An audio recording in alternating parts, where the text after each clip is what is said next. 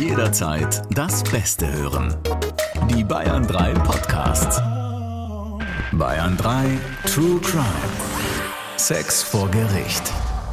Danke, danke, danke, danke. Oh, sagen äh, Jacqueline Bell und Dr. Alexander Stevens für über 12 Millionen Abrufe von unserem True Crime Podcast. Das ist total irre, wenn du überlegst, dass wir vor eineinhalb Jahren hier zusammen angefangen haben und dass wir jetzt schon so eine riesen True Crime Community geworden sind. Das ist wirklich richtig schön. Und deswegen freue ich mich so sehr, dass wir heute diese Folge euch jetzt mal wieder widmen können, weil so viel guter, kreativer Input immer von euch reinkommt und Fragen, die ich leider nicht gestellt habe. Deswegen sind wir heute mittendrin in einer Und damit auch unserer letzten Folge für diese Staffel. Bisschen traurig, ne? Ja, Jackie fragt ja auch lieber Fragen zu Heiratsplänen meiner Mandanten, zu Fußfetischen und Was aber äh, ja auch sehr interessant ist. ja, vor allem immer dann, wenn es mich betrifft, ja, Ja. mich persönlich. Ja, natürlich, sicher. Wenn ihr es nicht aushaltet ohne uns, wir sind ja jetzt gerade im Juli auch auf Tour, bestimmt auch bei euch in der Nähe mit unserer True Crime Live Show. Da haben wir vier spannende Fälle mit dabei. Echte Fälle, die Alex auch mitbetreut hat und haben auch Aktenmaterial mit dabei, können euch da wirklich totale Insider-Infos geben und ihr könnt dann auch direkt Fragen stellen. Also ich freue mich schon richtig auf einen schönen Krimi-Abend mit euch und danach ähm, ja, signiere ich natürlich auch noch gern Alex Bücher und wir können ein paar Fotos machen. Und neben dem Aktenmaterial und den Bildern und allem, was du gerade erwähnt hast, habe ich jetzt auch noch einen dritten Anzug dabei. Nee. Und wenn du dann wieder sagst, dass er nicht passt, dann gehe ich in Badehose auf die Bühne. Im Mankini. Fände ich auch schön. Also alle, die bei unserer nächsten Show dabei sind, ihr wisst, was zu tun ist. Ja, ich brauche eine WhatsApp-Nachricht von euch, ähm, Jacqueline B. Punkt. dass der Anzug viel zu klein ist. genau. Shaki B. Punkt sagt, auch dieser Anzug ist viel zu klein. also ihr habt es offiziell gehört, Alex kommt dann in Badehose auf die Bühne. Übrigens, eine Frage, die immer ganz oft gestellt wird während der Show, darf Alex denn das ganze Bildmaterial zeigen? Das Bildmaterial, das wir zeigen, beinhaltet ja teilweise auch Bilder aus den Akten, aus den Originalermittlungsakten. Und da ist es so, dass mir die Mandanten die exklusiv zur Verfügung gestellt haben, um diesen Fall auch plastisch besprechen zu können. Und alle diese Bilder wurden auch öffentlich in der damaligen Gerichtsverhandlung gezeigt. Und deshalb ist es erlaubt, sie auch nochmal öffentlich zu zeigen. Denn theoretisch hätte sie schon jeder, der dieser Gerichtsverhandlung beigewohnt hat, sehen können. Und die ganzen anderen Fragen, die besprechen wir dann live. Wie gesagt, wir freuen uns ganz dolle, wenn wir euch dann vor Ort sehen. Jetzt geht's rein mit der ersten Frage, die kommt von der Christine. Die schreibt, liebe Jacqueline, lieber Alexander, ich möchte euch für den bei aller menschlichen Tragik, um die es geht, sehr unterhaltsamen Podcast danken. Und ich finde die lockere Art, miteinander umzugehen, wirklich schön. Jetzt macht ihr endlich eine Q&A-Folge und ich hoffe, ich habe Glück, dass meine Frage mit reinkommt. Wie ist es mit einer Entschuldigung eines Täters bzw. Angeklagten? Ist es wirklich so, dass ein halbherzig genuscheltes Sorry, am besten noch auf Rat des Anwalts, schon strafmildernd wirkt? Wenn ja, warum? Nein, bei der Strafzumessung, darum geht es hier, ist sehr viel von der Überzeugung des Richters abhängig. Das heißt, der Richter muss eine solche Entschuldigung schon auch als wahrhaftig, als authentisch wahrnehmen, damit er das strafmildernd berücksichtigen kann. Es gibt, wenn es zum Beispiel um die Frage des Täter-Opfer-Ausgleichs geht, einen Streit, ob man zum Beispiel geständig sein muss, damit man einen solchen Täter-Opfer-Ausgleich erzielt und dann wiederum in die Gunst einer Strafmilderung kommt. Ganz häufig wird es ohne das Geständnis und eine entsprechende Entschuldigung überhaupt nicht gehen, denn dieser Täter-Opfer-Ausgleich erfordert ja immer einen kommunikativen Prozess zwischen Täter und Opfer. Umgekehrt muss ich aber an dieser Stelle auch sagen, für viele Opfer ist es auch schlicht und ergreifend unerwünscht und unerträglich, wenn sich der Täter entschuldigt. Und deswegen handhab ich das in Gerichtsverhandlungen so, dass wenn sich der Täter entschuldigen will, ich das Opfer zunächst frage, ob es das möchte und nur dann sich der Täter entschuldigt. Denn selbst wenn das Opfer aus völlig nachvollziehbaren Gründen sagt, nein, ich möchte von dem Täter überhaupt nicht angesprochen werden, nein, ich kann eine Entschuldigung auch nicht akzeptieren, kann man immerhin noch als Richter den Goodwill, den Willen des Täters, es zumindest versucht zu haben, positiv bewerten. Ah, okay, du fragst dann tatsächlich das Opfer vorher. Okay. Das finde ich auch ehrlicherweise anständig, denn du kennst es vielleicht auch aus dem einen oder anderen Streit und auch ich habe mich schon bis aufs Blut mit dem einen oder anderen gestritten. Es gibt Situationen, da willst du keine Entschuldigung mhm. oder da kannst du eine Entschuldigung vielleicht auch überhaupt nicht akzeptieren oder da bedarf es auch gewisser Zeit. Und ich finde, wenn man schon Opfer einer schweren, vor allem einer schweren Straftat geworden ist, muss man dann, wenn die Schuld eines Täters feststeht, ja, mhm. davon sprechen wir ja jetzt gerade, nicht auch noch weiter demütigen. Bist du, wenn du streitest, eher der Typ, äh, boah, ich verlasse jetzt erstmal das Haus und äh, kann erstmal nicht weiter drüber reden? Oder bist du dann jemand, der sagt, boah, also so mit dem Streit kann ich nicht ins Bett gehen, wir müssen uns vorher vertragen? Ja, einen Streit zu verlassen ist ja auch immer ehrlicherweise ein Eingeständnis von Unterlegenheit im Streit, äh, weil einem die Argumente fehlen. Klar, wenn es um Beziehungen, Liebe und ähnliches geht, das ist oftmals ja nicht mit rationalen Argumenten fassbar. Vielleicht ist es dann auch in dem einen oder anderen Fall sogar sinnvoller, dann erstmal den Raum zu verlassen und das Ganze irgendwie beizulegen. Ich persönlich streite eher ungern und andererseits muss man aber auch sagen, das Gefühl, sich wieder zu versöhnen, ist oftmals noch viel schöner. Einfach nur streiten, damit man sich wieder genau. versöhnen kann. Ja. Dann, aber ja gut, dann wird es ein bisschen toxisch, mhm. wenn man schon so weit ist. Aber äh, ganz ehrlich, ich finde, man sollte versuchen, eher mit Argumenten zu überzeugen, als einfach jemanden stehen zu lassen. Also, um es kurz zu machen, ich versuche das schon immer gleich zu klären. Mhm. Denn auch im Streit auseinandergehen ist nicht schön. Nee, das stimmt. Der Uwe hat uns auch eine Nachricht dagelassen. Gratulation zu eurem großartigen Podcast. Selbst als hauptberuflicher Autor von Thrillern, der durchaus über ein gewisses Maß an Fantasie verfügt, machen mich die teilweise krassen und unfassbar dreisten Vorgehensweisen so mancher verurteilter Straftäter dennoch baff.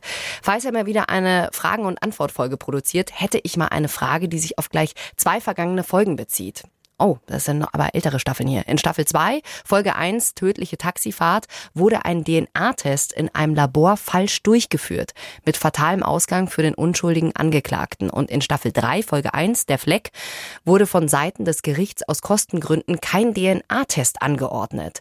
Zugegeben, dazu gab es von Seiten der Anklage auch keinen Anlass. Aber jetzt meine Frage. Wenn ein Angeklagter weiß, dass er unschuldig ist, kann er dann auf eigene Kosten einen DNA-Test in Auftrag geben, der vom Gericht anerkannt wird, um die Sache zu klären? Klar. Man hat ja auch ein eigenes Beweisantragsrecht und kann selbst anregen und auch beantragen, dass bestimmte Beweise erhoben werden sollen.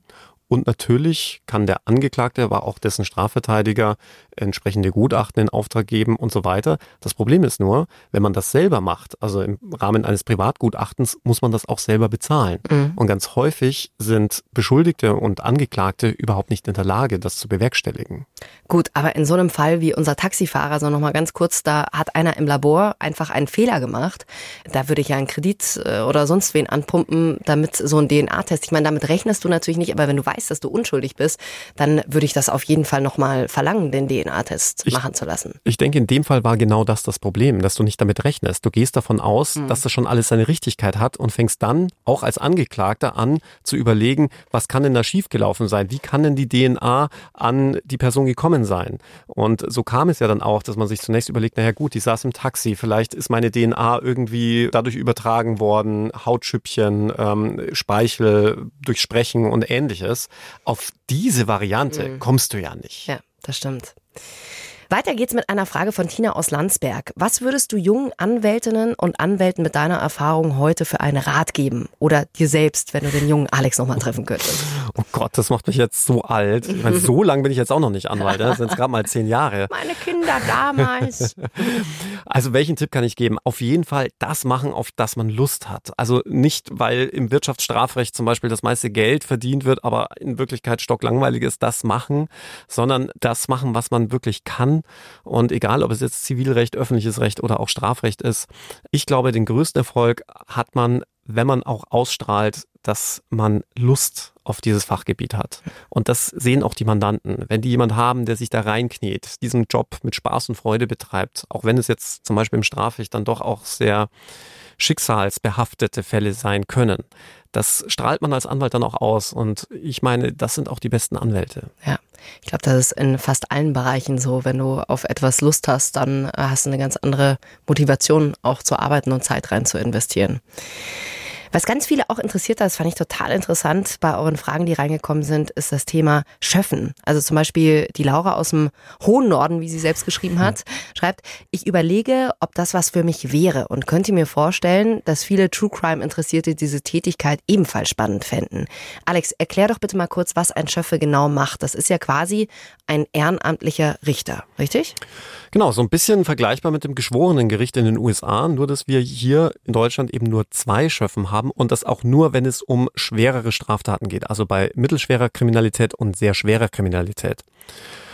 Dann gibt es neben dem Berufsrichter oder den Berufsrichtern, je nach Gerichtszuständigkeit, noch zwei ehrenamtliche Richter, die aber dasselbe Stimmgewicht haben wie die Berufsrichter. Das heißt, wenn du zum Beispiel beim Amtsgericht als Schöffengericht angeklagt bist, dann hast du einen Berufsrichter und zwei Laienrichter, zwei Schöffen. Und diese mhm. beiden Schöffen könnten theoretisch diesen Berufsrichter überstimmen. Krass. Und wenn es mehrere Berufsrichter gibt, dann zählt die entsprechende Quote, also das Stimmverhältnis. Das heißt, wenn ein Berufsrichter sich auf die Seite der Schöffen schlagen würde, könnten mhm. die dann die anderen beiden Berufsrichter überstimmen. Kommt in der Praxis quasi nie vor, muss man auch ehrlicherweise okay. sagen, auch wenn das alles ganz geheim ist. Also es muss auch geheim bleiben. Richter oder das Gericht darf auch nicht sagen, wie das Abstimmungsverhältnis war. Da muss man sich letzten Endes dann auf die Richter verlassen. Wird das dann in einem Raum gemacht oder wirft da jeder ein Zettelchen rein oder wie wird das gemacht? Ja, es gibt einen eigenen Richterraum und in dem wird dann beraten, also ein Beratungsraum des Gerichts Dahin zieht sich das Gericht zurück und berät dann. Und wer Schöffe werden will, der muss mindestens 25 Jahre alt sein, maximal 69, darf natürlich nicht vorbestraft sein, zumindest nicht gravierend vorbestraft und kann sich dann alle fünf Jahre zur Wahl stellen lassen. Mhm. Das macht man bei der Gemeinde. Die Gemeinde gibt es dann dem Wahlausschuss beim Amtsgericht und die entscheiden dann letztlich, wer Schöffe wird. Okay. Sollte man irgendwas bedenken, wenn man sich dafür bewirbt? Ja, man sollte vor allem bedenken, dass man von seinem Arbeitgeber dazu freigestellt werden muss. Zwar müssen das Arbeitgeber qua Gesetz, aber du kannst dir natürlich vorstellen, wenn jemand dann die ganze Zeit nur noch als Schöffe rumturnt, mhm. und nicht mehr seiner originären Arbeit nachgeht, dass der Arbeitgeber dann irgendwann mal die Reißleine ziehen wird.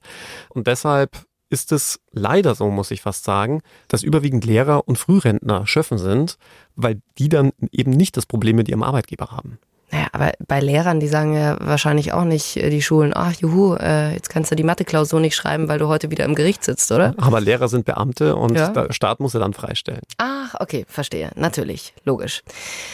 Und jetzt, Alex, kommen wir zu einer der meistgehörten Folgen in dieser Staffel, Episode 13, Sex auf der Parkbank. Ne, das ist wie so eine Schlagzeile, wo mhm. anscheinend jeder draufklickt. Heiko aus Hessen, der hat dazu eine interessante Frage. Aber erst äh, vielen Dank für dein super nettes Feedback. Du hast geschrieben, hey ihr beiden, vorneweg, euer Podcast ist amüsant, kurzweilig und respektvoll.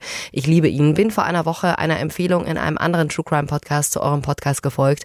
Und mittlerweile hören wir euch zu fünft auf der Arbeit. Natürlich über Kopfhörer, Smiley.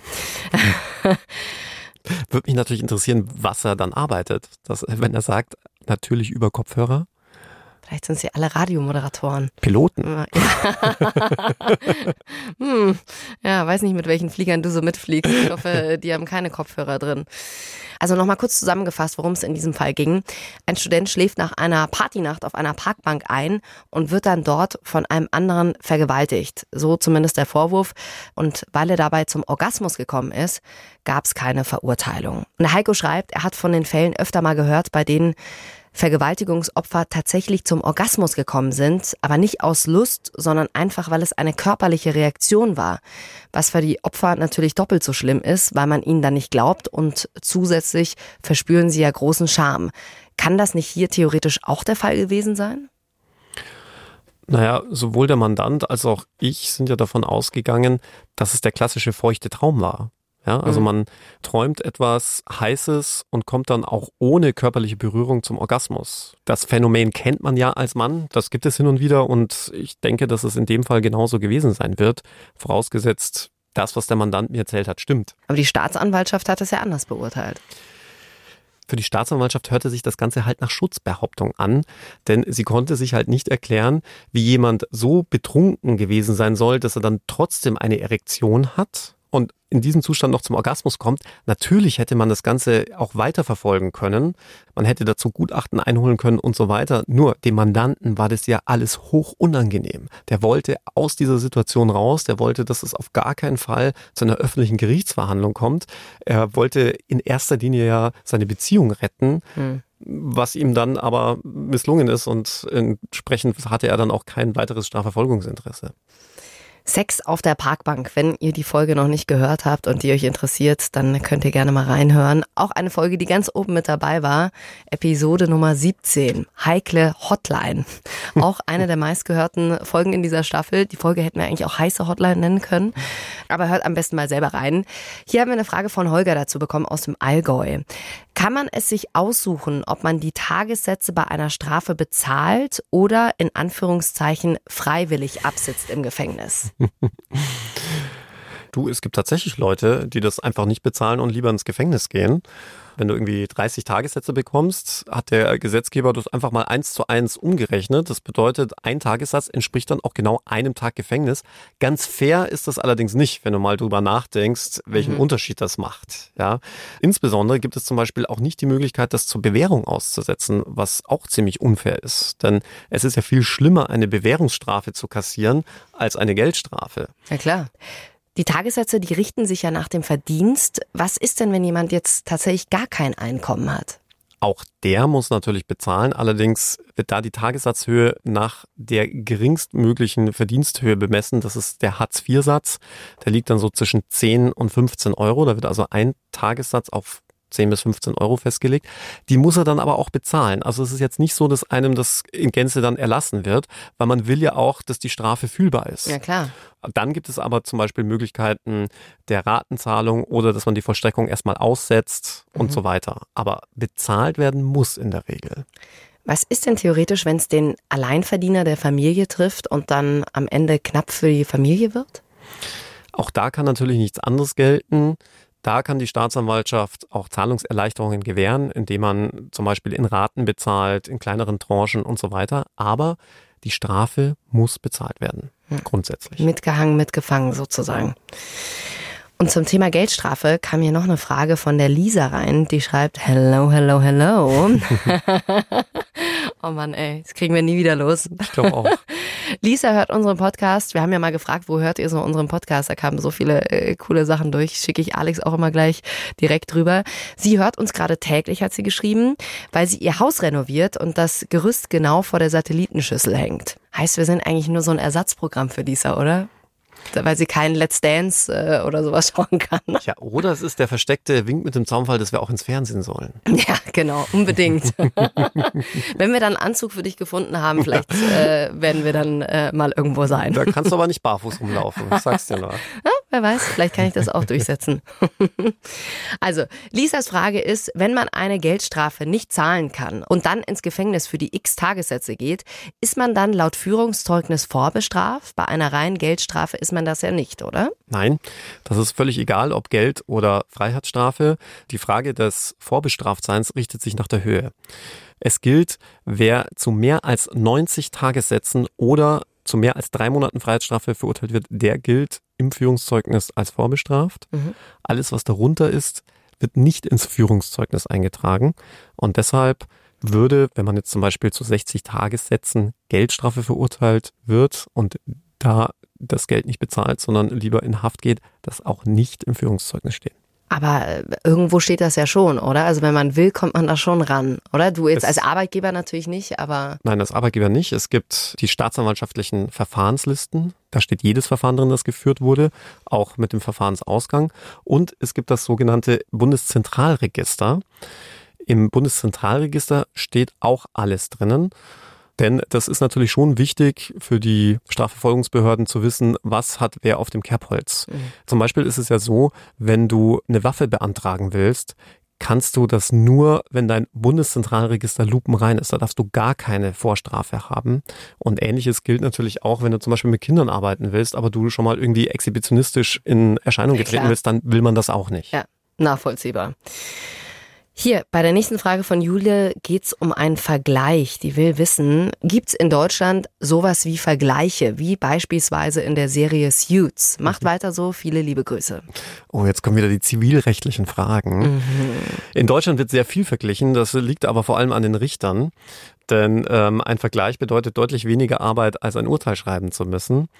Und ich kenne eine Richterin, die hat zu mir gesagt, sie vergleicht sich quasi nie, denn dazu hätte sie nicht zehn Jahre Jura studieren müssen. Sondern sie urteilt das alles aus. Ob sie das immer noch so macht, jetzt, ähm, wenn man dann sieht, wie viel Arbeit dann auf sie zukommt, weiß ich nicht. Aber dem Grunde nach ist es auch vom Gesetzgeber so gewollt, weil es natürlich immer besser ist, man einigt sich, als dass man streitig irgendwie zu einer Lösung kommt. Gerade in familienrechtlichen, erbschaftsrechtlichen und nachbarschaftsrechtlichen Verfahren ist ein Vergleich dann oftmals zielführender, hm. als das Ganze auszuurteilen. Die einfachere Variante. Die Marion hat geschrieben, die war wahrscheinlich auch bei unserer Tour mit dabei, da haben wir auch immer wieder drüber gesprochen, dass das oft in Filmen und Serien nicht so abgebildet wird, wie es in der Realität ist. Und sie fragt, hast du eine Anwaltsserie, die du wirklich empfehlen kannst? Also in welcher Serie wird die Realität wirklich gut abgebildet? Also äh, ich würde ja ganz gerne sagen Better Call Saul. Mhm. Aber ich glaube, wer so windig unterwegs wäre. Grandiose Serie. Ja, grandiose ja. Serie. Der hätte aber bald seine Zulassung verloren. Äh, du wirst jetzt wahrscheinlich lachen, Shaki, und das ist keine Werbung in eigener Sache, aber der Realität am nächsten kommen diese Gerichtsshows, die in den 2000er Jahren so gehypt wurden. Denn da kann ich aus eigener Erfahrung sagen, dass klar, die Fälle waren alle nicht real, sondern die wurden alle geskriptet. Aber das Juristische drumherum, war total authentisch. Und es gab auch immer vor den Shows die Juristensitzungen, wo wir Juristen, also in meinem Fall war es zusammen mit Richter Alexander Holt und dem Staatsanwalt und mir als Verteidiger uns zusammengesetzt haben und es auch wirklich nochmal juristisch überprüft haben, passt das so? Und auch der ganze Ablauf der Gerichtsverhandlung war originär so, wie eine strafgerichtliche Verhandlung hier in Deutschland ablaufen würde. Ja. Alex war damals bei Richter Alexander Holt mit dabei und da kennen ihn wahrscheinlich auch noch viele von damals. Eine, ein ganz dunkles Kapitel. Ja. Bereust du das im Nachhinein? Nein, überhaupt nicht. Es hat mir sehr viel Spaß gemacht. Klar musste man sich von dem einen oder anderen Kollegen ein bisschen Häme gefallen lassen. Es hat auch ein Stück weit mit Seriosität zu tun gehabt. Mhm. Ähm, das war auch wirklich mitunter einer der Hauptgründe, warum ich dann promoviert habe, um mich so ein bisschen abzuheben und zu zeigen, nee, also ich kann auch schon, ich kann auch schon wirklich Jura. Aber ich würde diese Zeit nicht missen wollen. Ganz ehrlich, es hat sehr viel Spaß gemacht und ich habe jetzt auch gehört, dass diese ganzen Gerichtsshows wieder neu aufgelegt werden. Also toi toi toi. Bist du wieder mit dabei? Nein, ich. du bist ja mit bin, mir auf Tour. Ich bin doch dir treu, Jacqueline. Ja. Was ich ja sehr erstaunlich fand, ne, was mir gar nicht bewusst war, dass das echte Richter und Anwälte sind. Also als man sich das damals da am Nachmittag irgendwie, als das nebenbei lief, dachte ich mir immer so, ah ja, die ganzen Schauspieler da, mhm. aber dass das wirklich echte Richter, auch Richter Alexander Holte, es dem wirklich gibt. Und immer wenn du mich gesehen hast, hast du gedacht, was für ein grandioser Schauspieler. Ja, genau. Wie toll der den Anwalt mimt. Gott, ja. Ich muss dir leider sagen, du bist mir jetzt nicht aufgefallen sonderlich. aber ich habe das auch wirklich nicht, also das lief vielleicht mal nebenbei, wenn ich irgendwie umgeschaltet habe. Also es war jetzt nicht meine Serie, die ich damals geguckt habe. Umgekehrt kann ich dir sagen, es gibt so ein paar Hotspots, wo ich mich wirklich nicht blicken lassen kann, weil ich sofort erkannt werde. Wo? Unter anderem auf Mallorca. Warum auch immer. Mhm. Und ganz häufig werde ich in Burger King und McDonalds Restaurants angesprochen.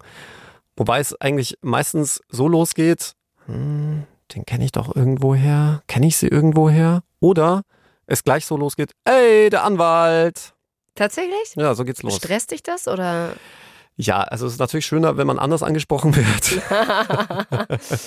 Nein, was mich eigentlich am meisten stresst, ist, wenn du im Lokal sitzt und jemand Blickkontakt zu dir hält, ja, und sich die ganze Zeit fragt, woher kenne ich den? Woher kenne ich den? Irgendwo kenne ich mhm. den. Ja, ja, nicht beobachtet. Weil man natürlich nicht die Prominenz eines Günter Jauchs hat und dann die Leute eher äh, denken, ja, den habe ich irgendwie mal in der Arbeit kennengelernt oder ähm, irgendwo auf einer Party mal ja. und das aber nicht zusammenbekommt. Kann man sich mal vorstellen, wie das für Promis ist? Also Leute, die du wirklich aus dem mhm. Fernsehen kennst, wenn die irgendwo hingehen oder Sportler oder sowas. Ich, ich glaube, das wäre die Hölle für mich. Ja, ganz ätzend. Also wenn du nirgends mehr hingehen kannst und immer schauen musst, äh, dass du dich irgendwie halbwegs benimmst.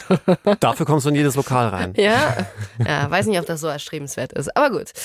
So, kommt wir kommen aufs Lokal drauf. Ja, genau. Wir kommen zu eurer nächsten Frage, die von Luca kommt. Moin, ich habe mal eine Frage zu dem Grundsatz in dubio pro reo. Szenario, jemand ist angeklagt, zum Beispiel wegen Mordes. Das Gericht hat keine Zweifel an der Schuld des Angeklagten. Die Verteidigung präsentiert aber Informationen, die zu einer milderen Strafe führen könnten. Zum Beispiel, der Täter oder die Täterin soll zum Zeitpunkt der Tat angeblich nicht vollkommen zurechnungsfähig oder ähnliches gewesen sein. Das Gericht hat aber an diesen möglicherweise strafmildernden Umständen Zweifel.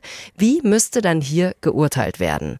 Müsste die Strafe dann trotzdem milder ausfallen, weil die Möglichkeit besteht, oder müsste dann ein normales Strafmaß verhängt werden? Also, so kompliziert die Frage klingt, umso einfacher die Antwort. Denn bei der Frage der Schuldfähigkeit, also ob jemand voll zurechnungsfähig war, handelt es sich um eine rechtliche Wertung. Und der Grundsatz in dubio pro reo gilt nicht für Rechtsfragen. Mhm. Es gibt einen geflügelten Spruch, der heißt, der Richter kennt das Recht. Ja, über das Recht kann er nicht zweifeln. Das hat er gelernt, das muss er einfach nur anwenden. Und bei der Frage der Schuldfähigkeit muss man sich halt dann zur Not eines Sachverständigen bedienen und der sagt dann, ja, war schuldfähig oder war nicht schuldfähig oder war nur eingeschränkt schuldfähig. Da gibt es kein Indubio pro reo. Das einzige, wo es Indubio pro reo gibt, im Zusammenhang mit der Frage der Schuld, ist bei Alkoholberechnungen. Also bei der Frage, war man so krass alkoholisiert, dass man eigentlich damit schon in den Zustand einer Schuldunfähigkeit oder einer verminderten Schuldfähigkeit kommt. Und da wird zugunsten in dubio pro reo des Angeklagten immer von der höchstmöglichen Wertung ausgegangen. Also wenn es zum Beispiel um die Frage von der Rückrechnung des höchstmöglichen Alkoholwertes geht. Also da geht man dann ganz anders als im Straßenverkehr, mhm. ja, geht man dann vom höchst denkbaren Wert aus, zugunsten des Angeklagten. Ah, okay. Also Jackie, du hast irgendeine Straftat begangen, ja? Müssen wir noch überlegen, in welchem Bereich du straffällig werden würdest. Wieder, aber ja. das sind immer die schönsten Beispiele. Jedenfalls zeigt der Alkomat 1,0 Promille an. Ja? Mhm. Jetzt weiß man aber, die Tat ist ja schon ein bisschen vorher begangen worden, bevor mhm. du da in dieses Gerät reinbläst. Also muss man rückrechnen, wie viel Alkohol hattest du zur Tatzeitbegehung. Ja? Mhm.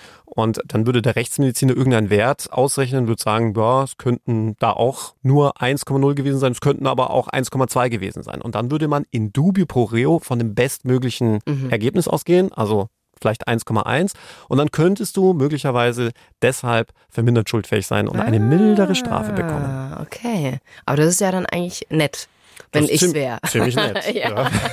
Aber du bist ja unschuldig. Ja, eben, genau. Ich habe ja eh nichts getan. Ne? Bin ich mal gespannt, welche Straftat du mir noch ähm, hier in die Schuhe schiebst. Das wäre doch eigentlich mal ein Aufruf für unsere Podcaster. Einfach mal zu fragen, welche Straftat würde man Jacqueline Bell zutrauen? ja, schickt's mir gerne mal durch. Ich, äh, die, die mir nicht gefallen, lösche ich dann einfach ja. aus dem Bayern 3 Instagram-Kanal raus. Alex, damit kommen wir zur letzten Frage für heute. Wir bleiben beim Thema Mord. Die Angie, die fragt, weshalb kann bei Kapitaldelikten wie Mord keine Berufung, sondern nur Revision eingelegt werden? Vielen Dank für euren informativen und unterhaltsamen Podcast. Liebe Grüße aus Freising. Das ist eine sehr gute Frage. Die versteht nämlich eigentlich keiner. Nochmal zur Erinnerung, wenn du ein kleiner Lump bist, ja, und hin und wieder Lutscher klaust, dann wirst du irgendwann mal zum Amtsgericht angeklagt. Wenn dir das Urteil oder der Outcome des Urteils nicht gefällt, dann kannst du zum Landgericht in die Berufung gehen, dann wird der ganze Fall nochmal verhandelt, alle Zeugen werden nochmal gehört, alle Beweise werden nochmal vorgelegt. Und wenn dir dann das Urteil immer noch nicht gefällt, gehst du einfach zum Oberlandesgericht in die Revision. Mhm. So, bist du Mörder, ein blutrünstiger Mörder, aber vielleicht unschuldig, beginnt dein Prozess bereits beim Landgericht und hört da auch auf. Denn es gibt dann nur noch die Möglichkeit der Revision zum Bundesgerichtshof und da wird nicht etwa nochmal der Zeuge gehört oder irgendwelche Beweise ausgewertet. Es ist sogar verboten, die Verhandlung vor dem Landgericht nochmal neu aufzurollen, sondern es wird nur geprüft, ob der Richter irgendwelche rechtlichen Fehler gemacht hat. Das heißt, der Mörder ist deutlich schlechter gestellt als der kleine Dieb. Und warum ist das so? Ja, warum das so ist? Ja, die einzige Erklärung, die ich dir dafür geben kann, ist, dass der Gesetzgeber davon ausgeht, dass das Landgericht ja schon so eine hohe übergeordnete Instanz ist im Vergleich zum Amtsgericht, also kompetenter, wenn man mhm. so will. Da sitzen auch mehr Richter und deshalb schneidet man einem eine ganze Instanz ab. Das wird zu Recht von allen Strafjuristen stark kritisiert, weil du damit letztlich alle deine Hoffnung, alle deine Chancen auf ein Verfahren, auf ein Gericht mhm. festsetzen musst, festlegen ja, musst. Und keine Chance hast, dass in einer zweiten Instanz nochmal alle Beweise durchleuchtet, alle Zeugen nochmal gehört werden. Also hättest du einen Wunsch frei, dann würdest du dir das wünschen, dass sich das verändert? Also am liebsten hätte ich zwei Wünsche frei. Der eine Wunsch wäre genau das, dass auch bei schweren Straftaten, die bereits beim Landgericht beginnen müssen, es eine zweite Tatsacheninstanz gibt. Aber ein anderer Wunsch, und der dürfte sich wohl bald erfüllen, ist, dass die Hauptverhandlung, und da haben wir auch schon mal drüber gesprochen, protokolliert wird. Mhm. Dass das Ganze audiovisuell aufgezeichnet wird, was in einem Strafverfahren passiert, weil das haben wir als eines der wenigen Länder weltweit in Deutschland nicht. Mhm. Ja, dann hoffe ich mal, dass dir irgendwann ein Wunsch erfüllt wird und dann wünschst du dir noch einen zweiten Wunsch und dann äh, ist es durch. wenn immer gefragt wird, äh, äh, wenn du drei Wünsche frei hättest, würde ich mir immer auf jeden Fall nochmal 100 Wünsche wünschen mit dem genau. ersten Wunsch, oder? Ja, das habe ich mir bei Aladdin schon immer gefragt. ja, aber wirklich. Mensch, Alex, das war's. Das war's. Unsere ja. fünfte Staffel. Ist Oder ist es die sechste? Nee, die fünfte. Das ist die fünfte. Die fünfte. Aber wir gehen in die sechste Staffel. So war's würde ich jetzt mal sagen, kann man schon ausplaudern. Wir machen ja. ein kurzes kleines Päuschen, weil Alex und ich, wir sind jetzt super viel unterwegs die nächsten Wochen. Wir sind ja auf Tour und haben echt, ich glaube, wir haben jetzt 13 Shows irgendwie am Stück, werden jeden Abend miteinander verbringen. Wie schön. In einer anderen Stadt. Mal schauen, ob es die sechste Staffel gibt. Ist das nicht immer so? Bei diesen ganzen Bands und so, ja, dann sind die mal ein bisschen auf Tour unterwegs und dann, und dann äh, verwerfen sie sich total. Gibt es nur noch Streit und Zoff. Gibt es gleich die Scheidung. Noch vor der Hochzeit die ja. Scheidung, ja. Chucky. Das schaffen nur wir beide beide. ja, schön ist, ich werde dann viele tolle Sachen zum Ausplaudern für euch haben in der sechsten Staffel. Aber das Gute, und das wissen ja unsere Fans und alle Hörer und Hörerinnen, sollte die Jackie wirklich irgendwas anstellen, dann muss sie sich ja wieder schnell mit mir verloben, damit ich ein Auskunftsverweigerungsrecht habe. Ja, also ihr merkt schon, ihr erfahrt viele interessante Sachen bei unserer Live-Show und wir freuen uns, wenn ihr mit dabei seid. Alle Infos zu den Tourdaten und wie ihr zu den Tickets kommt, findet ihr unter bayern3.de. Und ja, dann verabschieden wir uns in eine kleine Podcast-Pause und freuen uns total, wenn ihr wieder zurück seid. Schickt uns währenddessen gerne Nachrichten durch auf dem Bayern 3 Instagram-Kanal. Sagt uns, was euch so beschäftigt und lasst uns sehr gerne auch ein Abo da. Dann bekommt ihr nämlich auch Bescheid, wenn die neue Folge der neuen Staffel draußen ist. Und man kann an dieser Stelle, glaube ich, schon verraten, dass die sechste Staffel sehr gruselig und durchaus auch mal sehr blutrünstig werden wird. Ja, also für alle, die jetzt gehofft haben, dass die nächste Staffel ähm, Alex Fetische heißt, äh, ich muss euch leider enttäuschen, das verschieben wir nochmal auf Staffel 7. Es geht um tödliche Verbrechen. Also wir sind da sehr nah an unserer Live-Tour auch mit dran und ja, ich bin ganz gespannt, welche Fälle du für uns dabei hast. So viel sei verraten. Alles wie immer echte Fälle aus meiner Kanzlei und wie ich finde auch extrem spannend. Lasst es euch gut gehen die nächsten Wochen und wir freuen uns dann, wenn wir uns ganz bald wieder hören oder auf unserer Live-Tour sehen. Macht's gut, bis denn. True Crime, Sex vor Gericht. Noch mehr packende Podcasts jetzt auf bayern3.de.